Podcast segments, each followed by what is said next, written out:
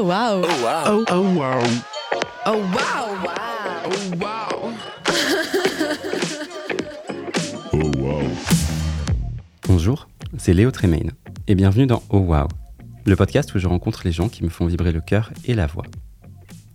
Je sais pas toi, mais depuis quelque temps, j'ai l'impression de devoir ramper à travers une forêt de ronces, de nager à contre-courant et de combattre des dragons avant de réussir à faire ce que je veux. On y arrive, hein, on y arrive toujours. Mais le chemin, girl, le chemin n'est jamais celui prévu. Et si ça te draine, si ça te frustre, c'est normal. Mais ça n'est pas une fatalité. Il y a toujours une lumière dans les ténèbres, une leçon à apprendre, un cadeau caché. Si le Covid nous a appris quelque chose, c'est que nous sommes plus fortes que nous le croyons, plus résilients aussi. Nous sommes pleins de ressources, nous sommes fiers et importantes.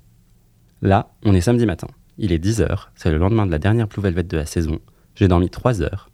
Et pour autant, je suis tellement heureux de retrouver mon invité du jour.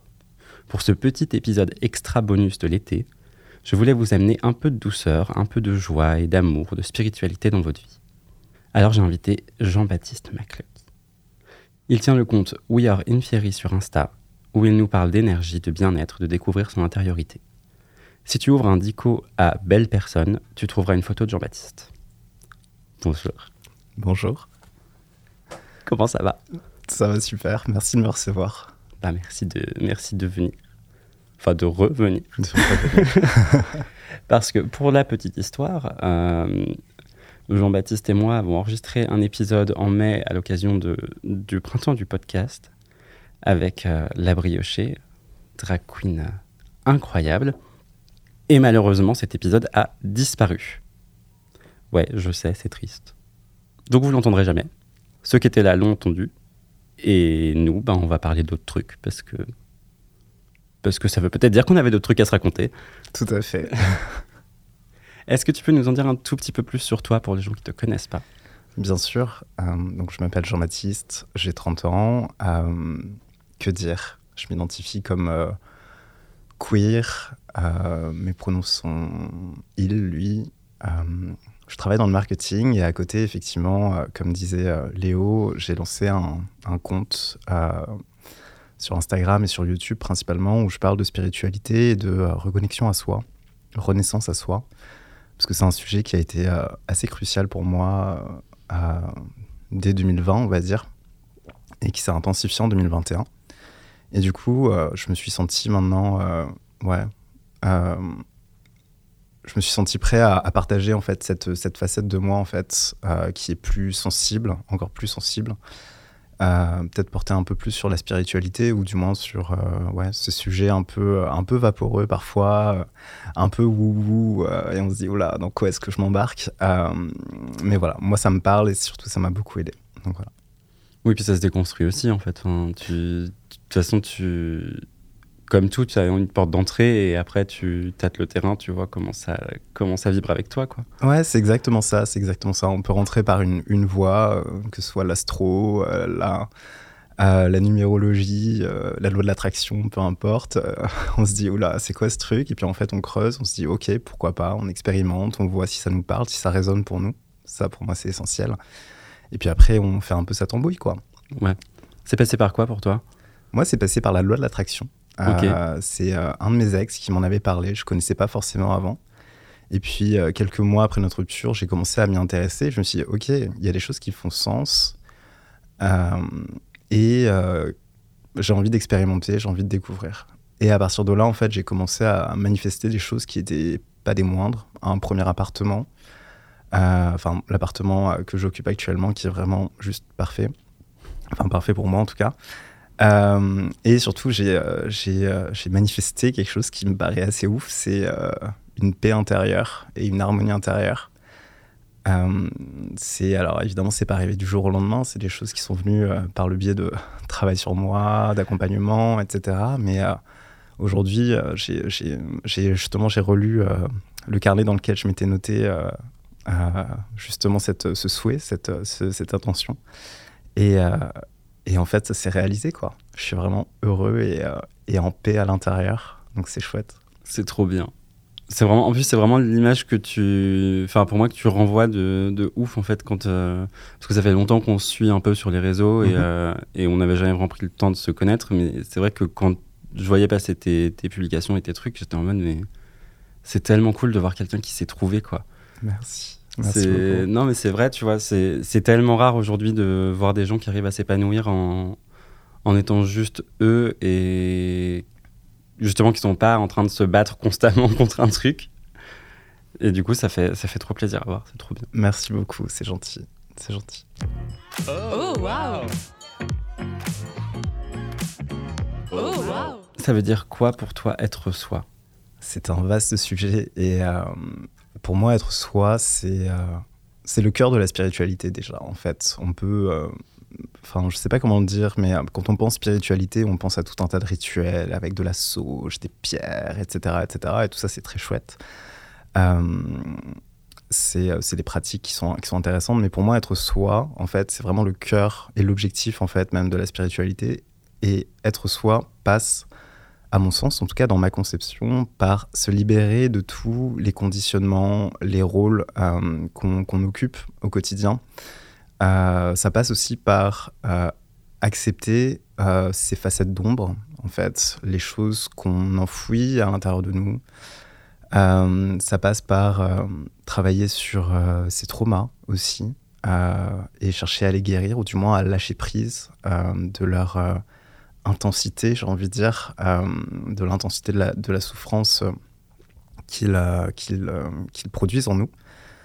Pour moi, c'est ça, être soi, c'est se, se libérer, en fait, lâcher prise de tout ça, accepter aussi énormément, et c'est surtout être présent dans l'instant, être pleinement présent dans l'instant. Donc ça passe par apaiser le mental, etc. Et en fait, en entrant dans un processus comme cela, en tout cas c'est le processus que moi je- j'entreprends et celui que je, je un petit peu à travers une série, c'est finalement un moyen d'être, euh, de se rendre compte qu'en fait on a un potentiel qui est beaucoup plus grand que celui auquel on pensait. En fait, on a grandi, on a évolué avec euh, des croyances qui nous ont été euh, rattachées, que ce soit des croyances véhiculées par nos parents, par nos professeurs, par le monde extérieur en fait simplement. Euh, plus la petite voix de notre mental qui euh, peut euh, s'autocritiquer, s'auto-saboter, etc. Enfin, je pense que vous voyez, voilà, vous voyez de quoi, de quoi je parle. Et en fait, pour moi, être soi, c'est se dire, ok, il y a tout ça, il y a tous ces conditionnements, etc. Euh, ça m'est arrivé. Il y a toutes les expériences de vie désagréables qui ont fait que j'ai réagi de telle façon, etc., etc. Mais ce n'est pas tout et ça ne me définit pas, en fait. Je suis bien plus que ça. Je suis tout ça, certes, mais je suis bien plus que ça. Et à partir du moment où on opère, à mon sens, ce shift euh, intérieur, euh, s'enclenche une, une- un processus, j'ai envie de dire, de- d'expansion de, soi, en fait, qui euh, finalement se permet d'être bien plus que ça et d'incarner enfin d'incarner tout un tas de, de versions de soi-même en fait finalement Euh, pendant très longtemps moi je m'étais euh, je m'étais euh, enfermé on va dire dans une case de euh, mec gay euh, un, peu activiste un peu assez assez en colère contre les institutions euh, etc ce qui est normal en soi et il fallait que je passe par là mais en fait, à un moment donné, je- je- j'en faisais véritablement euh, la définition de qui j'étais, en fait, pour le coup. Que ce soit au travail et tout, moi, je passais vraiment pour, voilà, ce, ce mec-là. Et, et en fait, à un moment donné, donc c'était en 2020, je me suis pris une énorme claque dans la gueule. Euh, donc c'était pendant le Covid, hein, du coup. Je me suis dit, mais en fait, euh, je suis pas que ça, quoi. Et là, ça a été une perte de repère, absolue. Mais vraiment, je, passais euh, des journées à pleurer, euh, à pleurer dans mon lit en plein confinement. C'était horrible. Et je me suis dit, ok, c'est pas possible. Je, qu'est-ce qui m'arrive, quoi et, et là, en fait, j'ai rencontré la loi de l'attraction et j'ai juste demandé, en fait, euh, scripté pour ceux qui, connaissent. Donc, c'est euh, écrire euh, au présent, en fait, finalement, un souhait qu'on souhaite accomplir, finalement. J'ai juste scripté, ok, ben, j'ai euh, une vision de vie claire, je sais qui je suis, je suis libéré de toutes les mémoires, conditionnements, etc., etc., etc. Et en fait, après, la vie a fait que euh, bah, j'ai rencontré des mentors, j'ai rencontré des coachs, j'ai rencontré des thérapeutes, etc., qui m'ont aidé, en fait, à euh, revenir, finalement, à qui je suis véritablement. Et c'est euh, c'est assez ouf, en fait, quand on arrive à se reconnecter à son essence, en fait, finalement, ce, cette petite flamme à l'intérieur de nous qui, qui, qui voit très grand, en fait, et qui peut s'expanser de manière très, très grande. voilà, pour moi, c'est ça être soi. C'est tout un tas de choses. Et ça encapsule énormément, mais c'est mais c'est que du bonheur. C'est tellement important aujourd'hui de. Si on le voit avec la. Enfin, vu comment les choses avancent, on le voit, on a tous envie de se libérer. Enfin, j'exagère peut-être un peu quand je dis tous, mais, en tout cas, il y a beaucoup de gens qui ont envie de se libérer de ces dictates et de ce que la société nous a imposé et de, et de tout ce poids qu'on nous met sur le dos et de toutes ces cases dans lesquelles on nous met.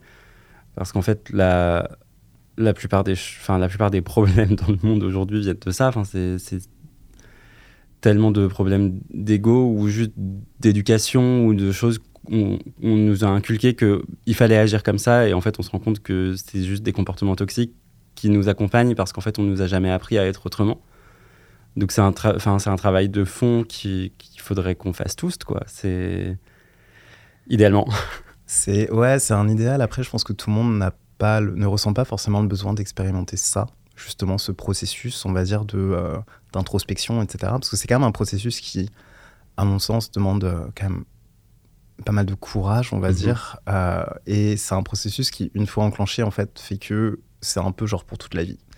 Et en fait, il y a des gens qui n'ont pas l'énergie, n'ont pas la force, n'ont pas forcément l'envie, surtout, de faire ça. Et ça se comprend totalement.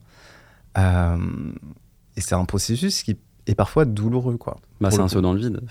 C'est exactement ça. C'est un saut dans le vide, ouais.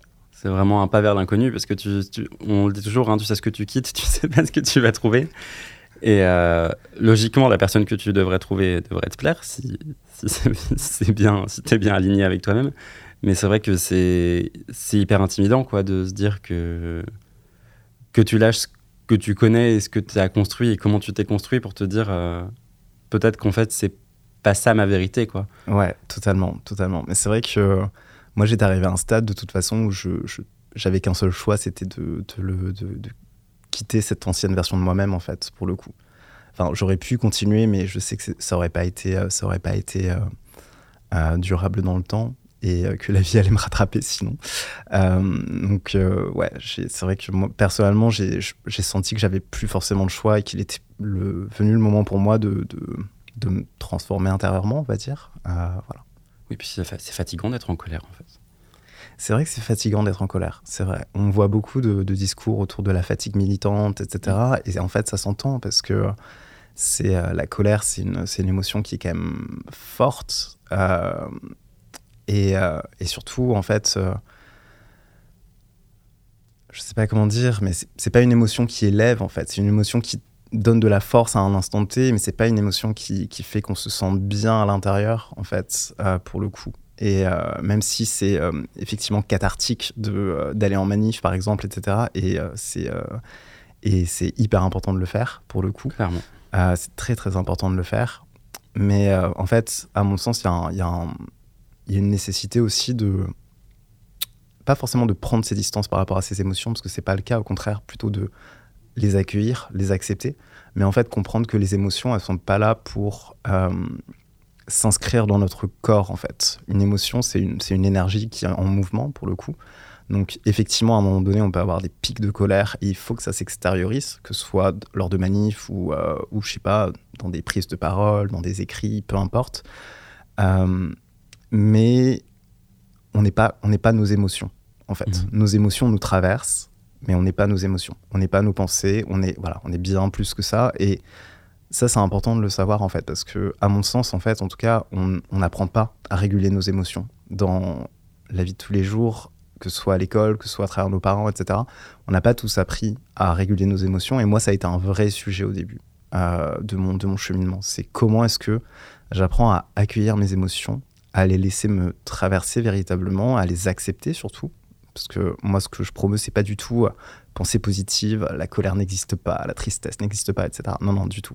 Au contraire, c'est vraiment genre faire corps avec elle, faire corps avec ses émotions, les accepter, les laisser nous traverser. Et à partir du moment où on, lâche prise en fait des résistances et on les, euh, on les accepte en fait, et ben là il y a un travail de libération qui est fort parce que euh, ça peut provoquer des larmes, ça peut provoquer euh, juste un sentiment de voilà de chaleur à l'intérieur, etc. C'est juste ultra chouette et surtout on se sent beaucoup plus léger en fait d'un coup. Et le problème, c'est que ben, souvent, quand on est euh, dans des sphères euh, un peu militante, etc., si on n'a pas en fait appris à réguler ses émotions véritablement, à les accueillir, euh, on peut en fait emmagasiner cette colère à l'intérieur de nous. Et euh, du coup, justement, on, va venir la somatiser, en fait, véritablement. Elle va véritablement être euh, présente dans notre corps après. Et, euh, et le problème, c'est qu'à un moment donné, en fait, la cocotte minute, elle peut exploser. Ouais, bah c'est vraiment l'image que j'ai en fait. Pour moi, quand tu réprimes tes émotions, c'est juste que tu, mets, tu, tu, les laisses pas ressortir, donc tu mets une barrière et ça reste bloqué en toi. Et à un moment, il y a trop de choses, quoi, si tu, tu, tu peux pas tenir. Ouais, si ça. tu, si tu lâches ça. pas. Exactement, exactement. Et ça, pour moi, c'est le, le premier gros travail à faire, en fait. C'est euh, apprendre à réguler ses émotions. Ça, pour moi, c'est un peu le, la baseline, on va dire, euh, d'un tel processus, parce que, en fait, euh, si on cherche à, à, se rapprocher un peu du soi, avec un S majuscule, euh, on va traverser tout un tas d'émotions qui vont être euh, hyper contradictoires. Et c'est euh, compliqué, c'est compliqué à gérer quand on n'a pas l'habitude. et, et apprendre à réguler ses émotions, même, ça devrait, enfin voilà, ça devrait faire partie de, du, du, cursus obligatoire à l'école, je sais ah pas. Mais oui, mais on, on, nous apprend tellement pas à fonctionner en tant qu'humain. Mm. Enfin, c'est pour moi, ça me semble tellement basique en fait de dire genre ah ben on va t'apprendre à à te comprendre, on va t'apprendre à t'écouter et, et, à écouter l'autre. Et en fait, non, on nous apprend à faire des maths et à avoir une orthographe parfaite. Et, et on te fout une pression monstre Ouais. pour le faire. Et, et enfin, non, stop. laissez, laissez les gens tranquilles. Enfin, genre, euh, les, enfin, ouais, ça me, ça, me, ça me frustre tellement, tu vois, de me dire que on pourrait, on pourrait tous aller vachement mieux, vachement plus vite si on nous avait juste dit que c'était possible d'être euh, en lien avec soi-même et pas, et pas dans une représentation de quelque chose ou dans un... Enfin, c'est pareil quand tu prends toute la, toute la dating scene et, euh, et comment les rencontres se font aujourd'hui. T'as ce truc de euh, ah mais euh, il faut pas que je dise ça parce que la personne va penser ça ou il faut que ou il faut que machin et tout et en fait tu passes ton temps à construire une image de la personne que tu veux que l'autre voit et en fait du coup Mm. t'es jamais t'es jamais vraiment toi-même enfin et c'est comme ça dans toutes les relations et je trouve ça tellement dommage de se dire que on se censure ou qu'on se on se met dans un moule qui est pas le nôtre en fait Mais totalement, totalement. C'est hyper dommage et c'est euh, Puis c'est traumatique. ouais, c'est quoi. triste. ouais. Et c'est traumatique, ouais. ouais. C'est traumatique de te dire que, que tu dois te changer, en fait. Enfin, moi, c'est c'est un truc avec lequel je me suis battu hyper longtemps parce qu'en tant que mec queer euh, un peu femme, euh, enfin, femme presenting, parce que quand même, il y a plein de moments où euh, bah, je vais être en talons, je vais être en- dans des Mhm. tenues méga exubérantes. Et, et c'était hyper compliqué de rencontrer des gens parce que bah, tu as tout de suite déjà le- l'a priori qui est basé sur le physique, qui. Enfin. Le nombre de fois où on m'a dit Ah non, euh, mais euh, t'es trop féminin, t'es une grande folle, machin. Et j'étais là, genre, tu me dis ça basé sur une photo. Tu Mm. sais pas du tout comment je m'exprime, comment j'interagis avec le monde. euh, Enfin. et du coup, t'as ce truc où tu te censures, tu vas aller sélectionner la photo où t'es un peu moins féminin, où euh, t'as pas les cheveux colorés, ou. Enfin. Et en fait, on passe. J'ai l'impression que si on n'apprend pas à se découvrir, on passe sa vie à faire semblant. Ouais. Personnellement, c'est tellement plus possible pour moi. Quoi. Il y a un moment où j'ai juste lâché tout ça. Et c'est, aussi un peu pendant le confinement que j'ai vraiment genre, commencé à tout déconstruire et à me dire genre, ok, euh, stop. On peut, on peut pas continuer à faire semblant, on peut pas continuer à, à accepter l'injonction à être autrement que soi. Et, euh, et aussi que j'ai commencé à déconstruire les règles, les règles imposées de la société, à me Mhm. dire, euh, notamment sur le couple par exemple, je me suis dit, ok, le, le couple c'est quoi? Pourquoi est-ce qu'on pourquoi est-ce qu'on a justement cette, euh, cette injonction à rencontrer quelqu'un, se marier, euh, avoir des gosses, et ce schéma hyper classique qui est devenu euh, juste un schéma de vérité pour beaucoup de gens. Mhm. Et du coup, j'ai vraiment remis tout ça en question, remis un peu euh, tout ce qu'on tout ce qu'on nous a tout ce qu'on nous a imposé et euh, étrangement, tout ça c'est vachement passé par euh, par le mouvement Black Lives Matter. Je me suis tellement pris une claque avec George Floyd et avec enfin tout ce qui s'est passé à ce moment-là. parce que j'étais, je me sentais déjà concerné dans, dans mon militantisme, en tout cas, par la question. Mais en fait, c'est, il y a vraiment ce moment où j'ai compris la notion de privilège. J'ai compris la notion de privilège blanc et je me suis dit, on peut pas Mm. continuer comme ça. Et du coup, ça m'a vraiment ouvert sur toutes les, sur tout le privilège masculin, sur tout le, sur tout ce qu'on peut avoir en fait, qu'on porte en nous sans le savoir, qui nous donne plus de chances que d'autres, ou à l'inverse, qui nous en retire. Et, euh, et c'était dingue comme travail de juste réussir à se dire genre, ok, je sais que j'ai des privilèges. Mm. Et je comprends que quand on me dit que j'en ai, c'est pas une insulte, c'est pas un, C'est un fait, quoi. c'est juste Mm. un fait en fait. C'est-à-dire que ben on arrive tous avec plus ou moins de, de privilèges et on a tous des privilèges par rapport à quelqu'un d'autre et et c'est pas grave d'en avoir. Il faut juste en être conscient et il faut juste savoir que ben si tu fais pas attention, tu peux marcher sur les autres Mm. et que ben c'est bien de faire attention quand même.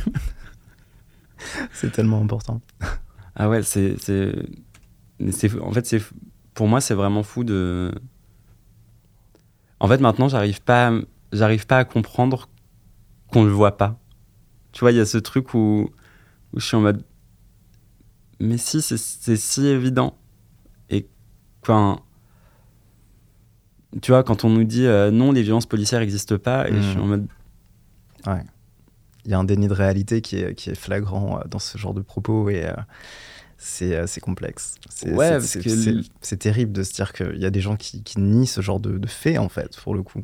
Parce que les vidéos sont là, tu vois. Enfin, je suis là, genre, les, les preuves sont devant tes yeux. Tu peux pas, tu peux pas dire genre, look over there. Mm, C'est clair. Ça marche pas. On peut plus, on peut plus fonctionner comme ça. C'est clair. C'est clair. Oh wow. Je vais juste revenir au sujet originel de, nos, de notre rencontre euh, de mai, Mhm. que j'aime beaucoup et qui est important. Donc j'aimerais quand même l'intégrer ici. C'était le thème de cet épisode, c'était arrêter de s'excuser d'être soi. Mhm. Pourquoi on arrête de s'excuser? Parce qu'on n'a plus le temps de s'excuser. On n'a plus l'énergie de s'excuser. C'est bon, à un moment donné, comme tu l'as dit, en fait, à un moment donné, on, on- on passe un cap et on se dit euh, fuck, en fait, j'ai envie d'être moi, d'arrêter de me censurer, d'arrêter euh, de me foutre la pression, d'arrêter de de me limiter, en fait. Euh, et surtout d'être limité aussi par les autres, par euh, leurs attentes par rapport à moi, etc. Et, je pense qu'à un moment donné, en fait, on, arrive à un cap, on arrive à un, je sais pas, dans, notre cheminement, dans notre évolution individuelle, on va dire, on arrive à un cap où juste on peut se dire fuck, en fait, fuck off. Genre, j'ai envie d'être moi et j'ai envie juste de, ouais, de, de, de quoi, de, voilà, d'exister, en fait, simplement, et de, et d'assumer, d'assumer qui je suis, quoi. Je pense que c'est, alors, évidemment, c'est, à mon sens, en tout cas, c'est une problématique qui est d'autant plus présente chez les personnes euh, LGBTQ+, et surtout chez les personnes queer, pour le coup, euh, parce qu'il y a cette vraie revendication aussi du, soi, finalement. Euh, je sais pas si, euh, voilà, dans d'autres communautés, etc., c'est une problématique aussi importante, mais en tout cas, voilà, je, je sais que moi, dans mes, dans mes cercles, dans mes cercles assez proches, etc., c'est quelque chose qui, euh, qui commence à, à croître, en fait, en, termes de, en termes de, de sujet d'intérêt, on va dire. Ouais, je crois que, en fait, je pense qu'en tant que personne faisant partie de minorité euh, de manière assez globale, on nous apprend à, à nous faire plus petits, à, Mm. à nous censurer, à, à être poliment là. Et je crois qu'il y a un moment où t'as plus envie d'être poli, t'as plus envie de demander pardon et t'as plus envie de. C'est, c'est Javel, euh, Javel Habibi qui était à la Blue Velvet hier et qui a fait un, un stand-up génial où elle parlait de, elle parlait des gens trop gentils. Mm. Et elle dit, bah, en fait, moi, les deux mots que je dis le plus, c'est merci et pardon. Et je crois qu'il y a un moment où t'en as marre de dire merci et pardon tout le temps. Et t'as envie de, t'as envie de pouvoir, ouais, t'expanser. T'as pas Mm. envie de, justement, de dire, genre, j'ai le droit d'occuper une place. J'ai le droit d'occuper une place dans le, dans le monde. Moi, c'est un travail que je fais énormément en ce moment. Parce que j'ai remarqué que j'ai tendance à me placer comme le personnage secondaire de ma vie. De me dire que, en fait, je suis un très bon adjuvant, adjudant. a dû quelque chose et que je suis là pour aider les autres, mais en fait que c'est, enfin, il y a un truc dans ma construction mentale et Ouais. dans ce que j'ai vécu dans mon enfance, je pense, euh, où en fait je me suis toujours placé en tant que, en tant que la personne qui va aider, en tant que la personne qui va Mhm. soutenir, en tant que la personne qui va accompagner, mais je me suis jamais placé au cœur de l'action. Ok. Et c'est un shift mental que je suis en train de faire en me disant genre, fuck it, je vais avoir 30 ans, euh, time to shine. Hmm. Genre, euh, on a, on a plus. Enfin, et j'adore toujours autant aider les autres et j'adore toujours autant. euh, Enfin, c'est aussi pour ça que je fais ce podcast. C'est aussi pour, euh, pour trouver une façon de. Ça peut paraître hyper égocentrique, mais de porter la voix des autres. C'est juste de, de proposer au monde des, des narratifs et des, et des histoires que bah, tout le monde que tu trouves pas facilement en fait dans, dans le monde d'aujourd'hui. Et, et en même temps, je me dis, bah, c'est cool, mais c'est aussi cool de pouvoir exister en tant que soi et justement claim sa place, quoi. Se dire, euh, ok, en fait, j'ai trouvé mon spot et c'est et c'est ça que j'occupe. Mhm. Et tu peux aussi être toi sans marcher sur les autres et tu peux aussi être toi sans être euh, sans être oppressif. Tu peux juste être toi, être à ta place et et l'occuper euh, avec toute toute ta sensualité, tes émotions et ton et ta flamboyance, si tu veux. Totalement, mais totalement d'accord. Et euh, je trouve qu'il y, a- deux choses, euh, deux choses qui m'ont euh, qui ont vraiment tilté pour moi dans ce que tu as dit. C'est déjà la, question du, langage et du merci pardon. moi, en tout cas, que j'ai beaucoup, beaucoup, beaucoup utilisé à une époque. Je m'excusais de tout, je demandais pardon pour tout, même les, choses les plus, les plus basiques en fait. Quand en face, les gens étaient en mode, ben, genre, moi je suis moi, enfin, genre, bref, voilà. Et moi, je, m'excusais tout le temps. Je remerciais tout le temps un peu à outrance aussi. Et en fait, j'ai appris, euh, notamment dans mon cheminement, mais du coup, j'en- ai pris conscience et je l'intègre maintenant, c'est que euh, le langage, la façon dont on parle, que ce soit aux autres ou qu'on se. Enfin, la façon dont on se parle à soi-même aussi, euh, et vient renforcer en fait certains conditionnements qu'on a pu avoir. Euh, par exemple, euh, voilà, il faut être bien gentil, bien dire pardon, etc., etc. Ça part de conditionnements de, de pensée euh, racines, on va dire, ou de peur, même racines, qui sont profondément ancrées en nous, on va dire. Et du coup, une des modalités pour justement commencer à s'expanser, on va dire, et à finalement revenir à soi et arrêter de s'excuser d'être soi, c'est justement de venir changer en fait ce langage, du coup. Euh, Il y a de plus en plus de vidéos, je le vois sur, sur Insta, euh, qui parlent de, euh, par exemple, euh, comment euh, écrire un, email euh, dans un contexte de travail, par exemple, euh, pour euh, tout en tout en s'affirmant, en fait. Euh, donc c'est euh, euh, voilà, écrire un mail au lieu de dire euh, je suis désolé de, te déranger, euh, etc. Et puis demander quelque chose, et ben juste tu demandes la chose et t'arrêtes de t'excuser, en fait.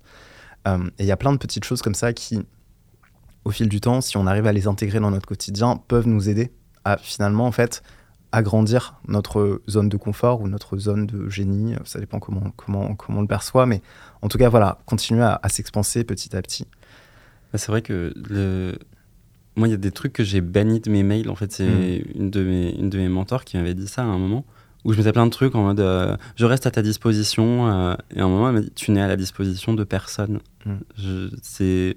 Et j'étais en mode ah bon Ah non. Mais oui, non, enfin, tu vois, même le bien à toi, enfin, on, Mm. est, on est toujours dans ce dans cette affirmation un peu servile entre guillemets de l'autre, surtout dans le milieu pro, où en fait, euh, moi ça y est là, j'ai, je commence à dire fuck et euh, je commence à dire ben non, je travaillerai pas pour toi à 22 h Cindy, parce qu'en fait euh, j'ai une vie et euh, du coup ben t'auras ton truc en retard parce que ben tu m'as envoyé tes infos en retard et Mm.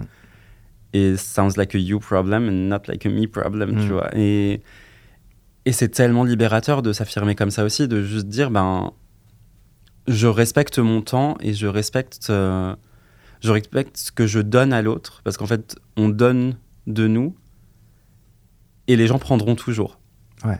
Donc à toi aussi, enfin à nous aussi, de mettre des barrières et de se dire, euh, non, là c'est mon espace et il y a des moments où il m'est réservé, il y a des moments où il est au service des autres, parce que c'est ça aussi exister en société. Mais mais il y a un espace qui m'appartient dans lequel je, je laisse plus de marge, quoi. Et puis en fait, arriver à fixer des limites, euh, à fixer ouais, des, des barrières, des limites comme ça, à mon sens, c'est de l'amour de soi, en fait. Mhm.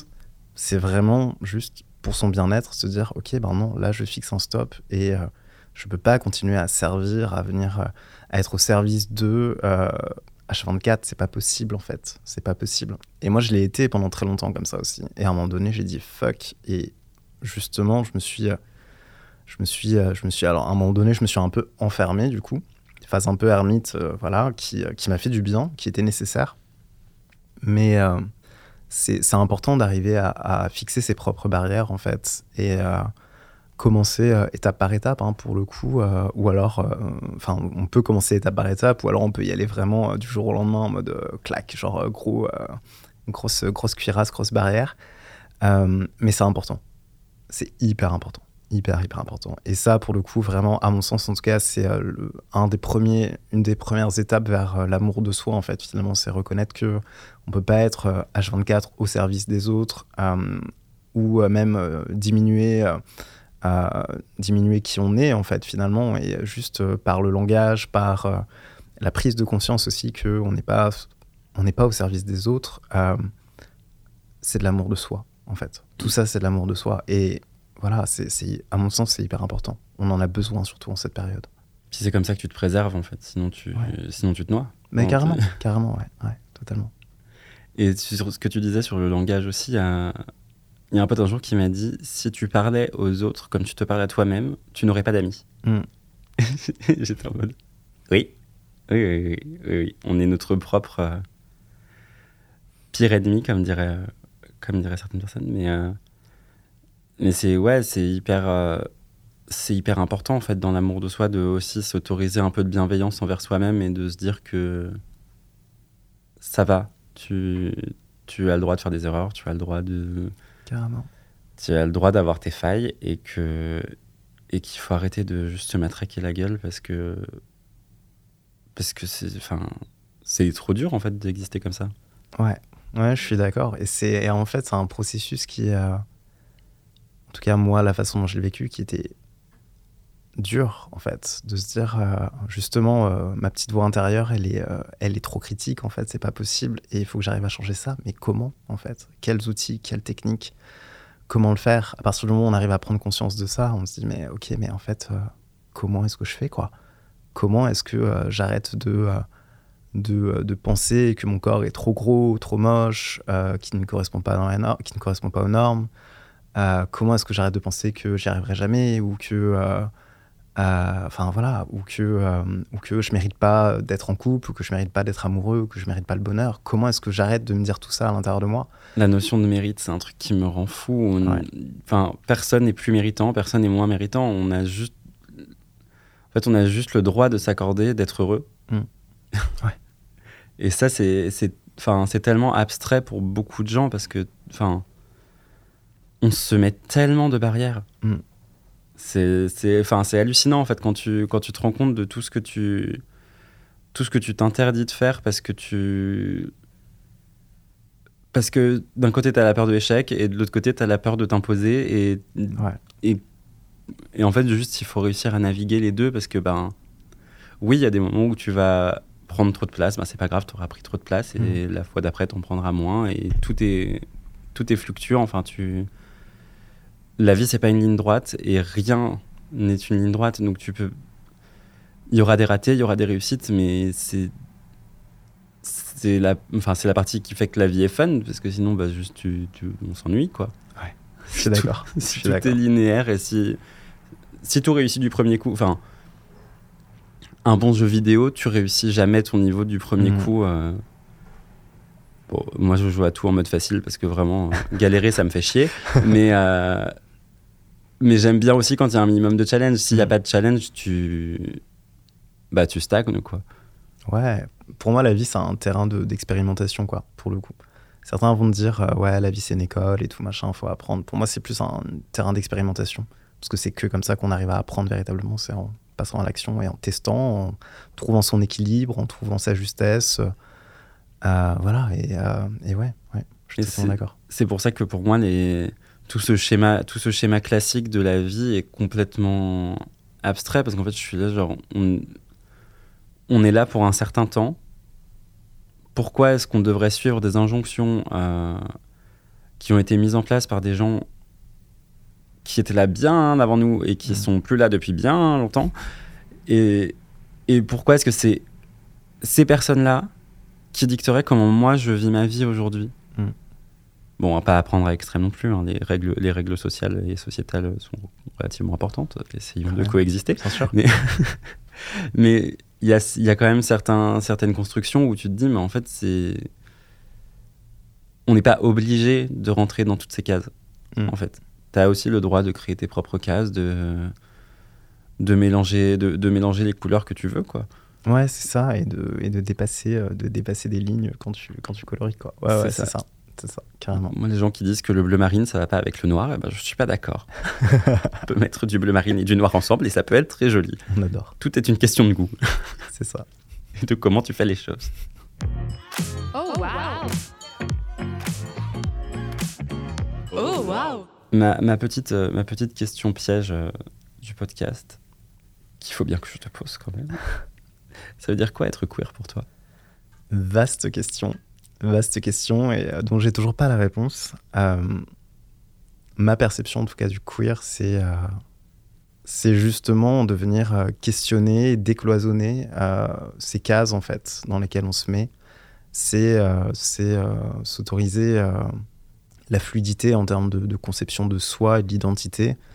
C'est aussi se poser, en- à mon sens, en opposition à justement une norme établie, pour le coup. C'est tout ça et plein de choses à la fois. C'est compliqué, en fait, honnêtement, parce que. euh, Enfin, même si je me revendique comme. Enfin, je me revendique, je m'étiquette, on va dire, comme, comme queer. euh, c'est pas, c'est pas quelque chose sur lequel je m'attarde, en fait, véritablement. Toutes les étiquettes euh, qu'on peut me coller, enfin, que je peux me coller à moi-même, en fait, pour moi, c'est des étiquettes et c'est pas, ça me définit pas non plus. Donc, je, honnêtement, la notion de queerness, je pense ne pas être la meilleure personne pour en parler. Pour le coup, je préfère le dire.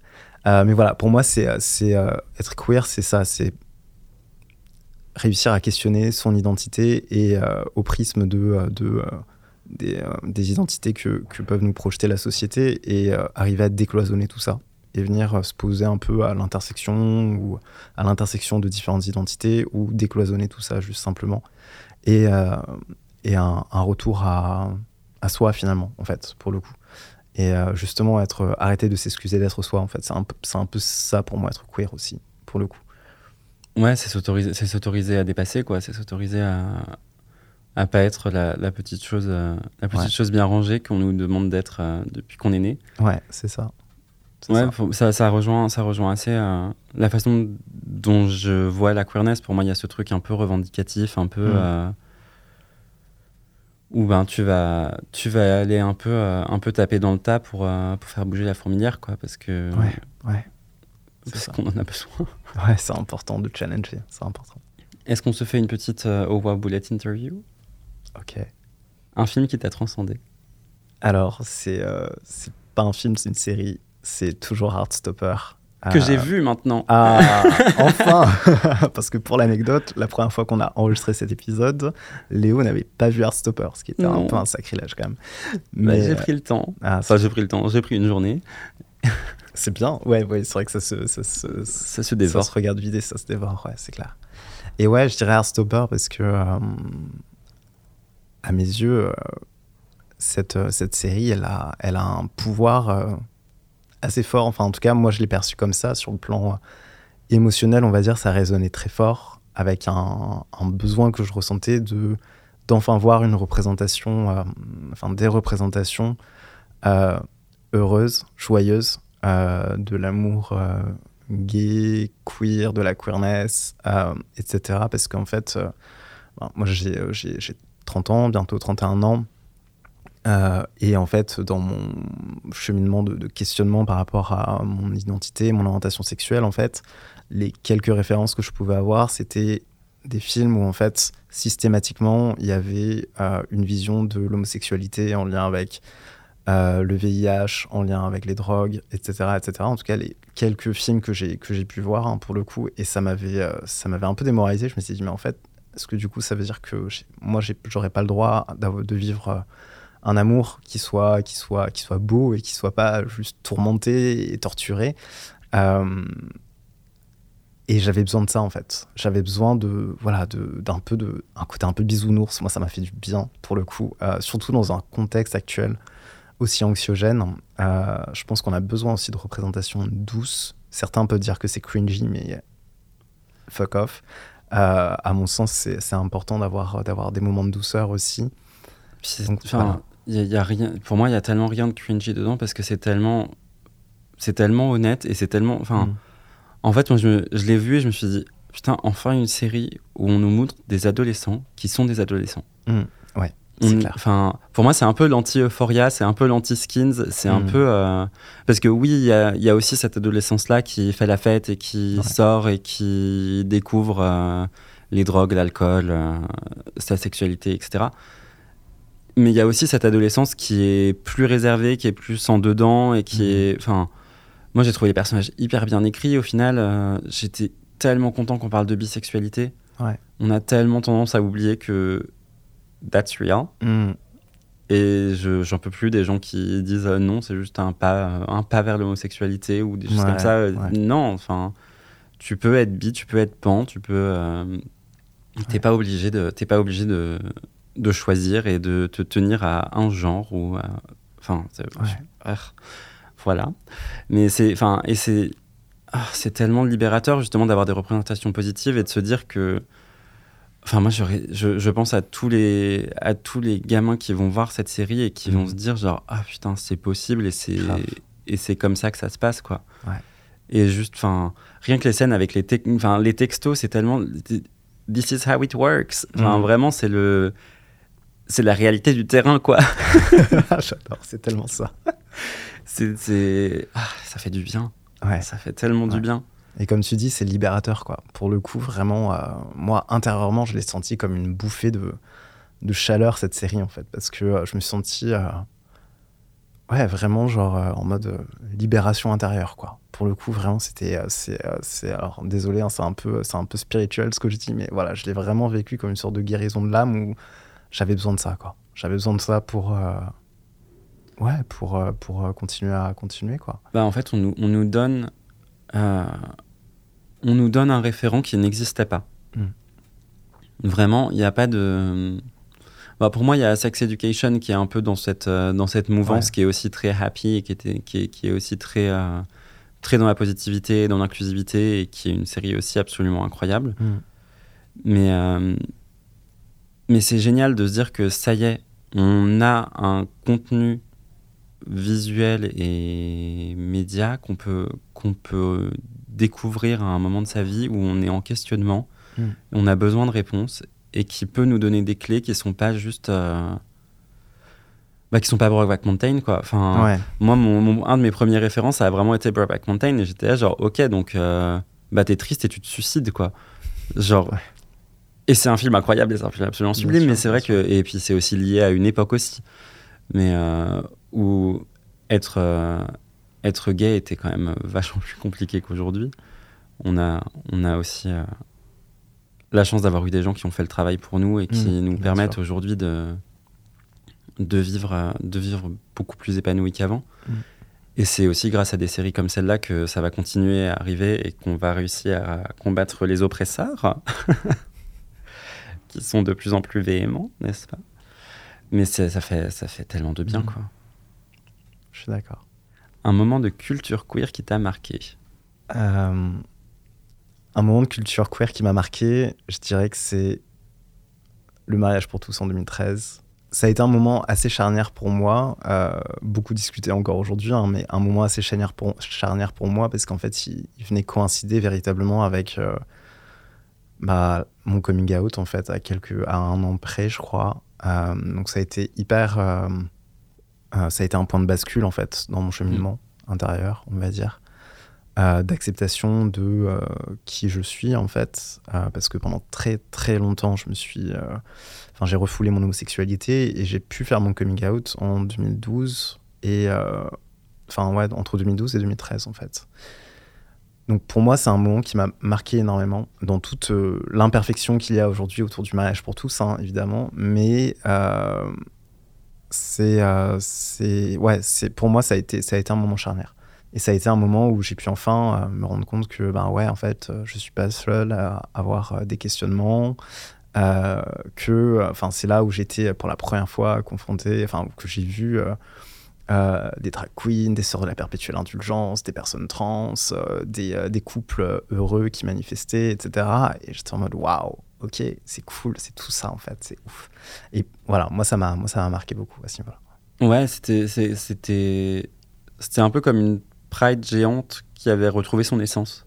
Ouais, il y, a- il y a de ça. Si veux. Clairement, la revendication politique, elle Ouais. était là et ça fait du bien en fait, pour le coup. Ça Bah, ça fait- et c'est pour ça que j'ai adoré euh, les dernières Pride. J'en parlais dans, le, dans l'épisode spécial Pride que j'ai fait le mois dernier avec, euh, Mhm. avec Sacha Miskina et, et Ouna, où euh, il y a eu cette Pride post-Covid où on n'avait pas de char. Ouais. Et du coup, personne n'était venu faire la fête. Les gens étaient là pour revendiquer et c'était et c'est génial. Enfin, et après il y a la Pride radicale. Enfin, on Mm. a on a plein de on a plein de d'événements comme ça qui sont plus revendicatifs et qui sont hyper importants. Mais c'est le mariage pour tous, c'était vraiment ce truc où tu voyais toute la communauté se rassembler pour un pour un but commun et Mm. c'est tellement rare et c'est tellement important et il faudrait qu'on puisse faire ça sur toutes nos luttes, Ouais. que ce soit pour nos, nos adelphes trans, que ce soit euh, même juste pour le droit des femmes. Enfin, ce qui se passe aujourd'hui aux États-Unis, c'est quand même un. Enfin, on a, on a déjà euh, un pied et demi dans The Handmaid's Tale, quoi. Enfin, c'est c'est terrifiant et et en tant que personne qui connaissent l'oppression, il faut qu'on agisse et Ouais.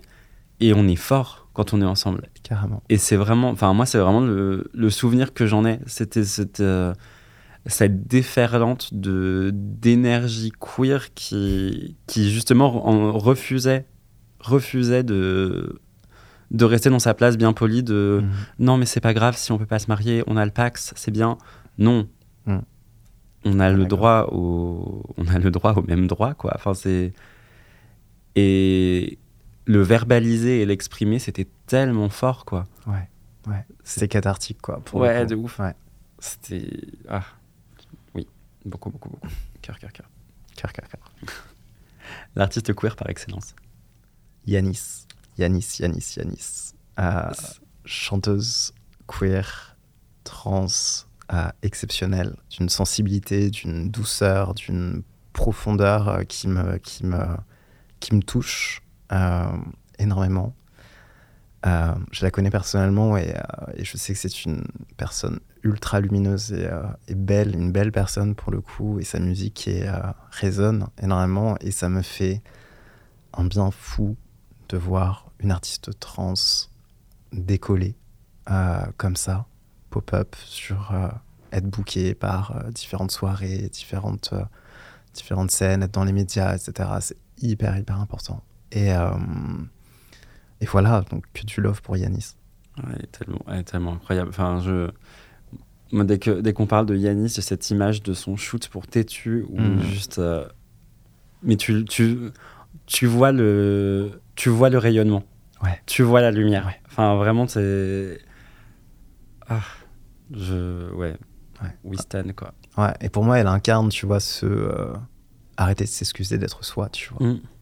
Et c'est génial, quoi. Enfin, c'est. Moi, c'est vraiment. euh, j'ai toujours eu une admiration à l'époque où, justement, j'avais pas fait ce cheminement pour les personnes qui, euh, justement, arrivaient à assumer qui elles étaient et à être, en fait, finalement, qui elles étaient véritablement, à l'incarner et à, le porter aux yeux du monde.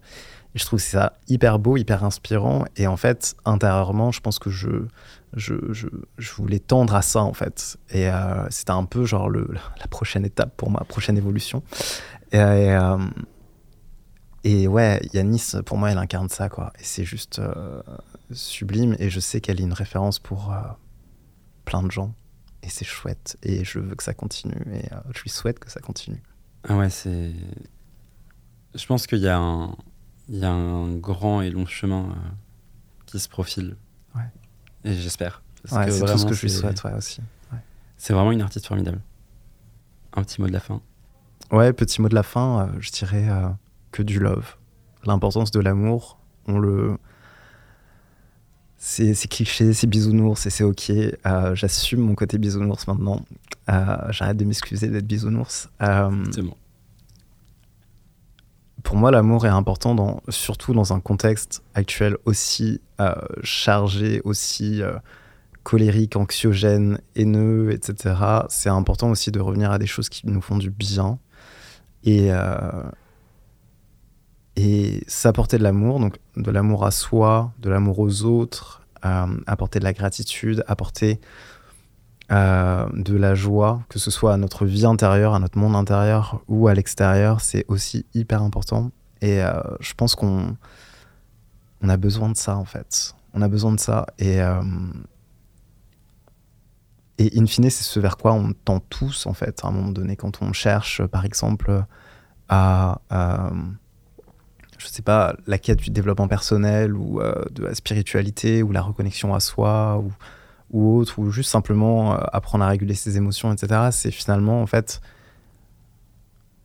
tout cela, euh, c'est, mis en mouvement, j'ai envie de dire, un peu par, par un amour assez profond qu'on a pour soi, en fait, finalement. Et à mon sens, c'est important de, de le conscientiser, en fait, simplement, et de se dire, ben ouais, en fait, l'amour existe encore, on n'a pas, on n'est pas, on n'est pas, euh, comment dire, enfin la peur, euh, la peur, la haine, toutes les, toutes les émotions négatives, euh, elles sont là, mais on peut choisir l'amour aussi. On peut choisir la voie de l'amour et on peut se dire, ok, ben, comment est-ce que je peux m'apporter de l'amour au quotidien? Comment est-ce que je peux apporter de l'amour au quotidien à mes amis, à ma famille, etc., à mes proches, etc. Et euh, je pense qu'il y a une vraie... euh, Enfin voilà, on est dans une période de pandémie, je pense que l'amour est aussi contagieux et, euh, et on peut le transmettre comme ça, et c'est important. Voilà, cœur, cœur. Merci beaucoup. Merci. Eh bien voilà, c'était c'était la fin de Oh Wow pour cette saison. On se retrouve à la rentrée et on vous souhaite un bel été. Oh Wow est une série de portraits hors normes imaginée par Léo Tremaine et produite par le studio Grande Contrôle.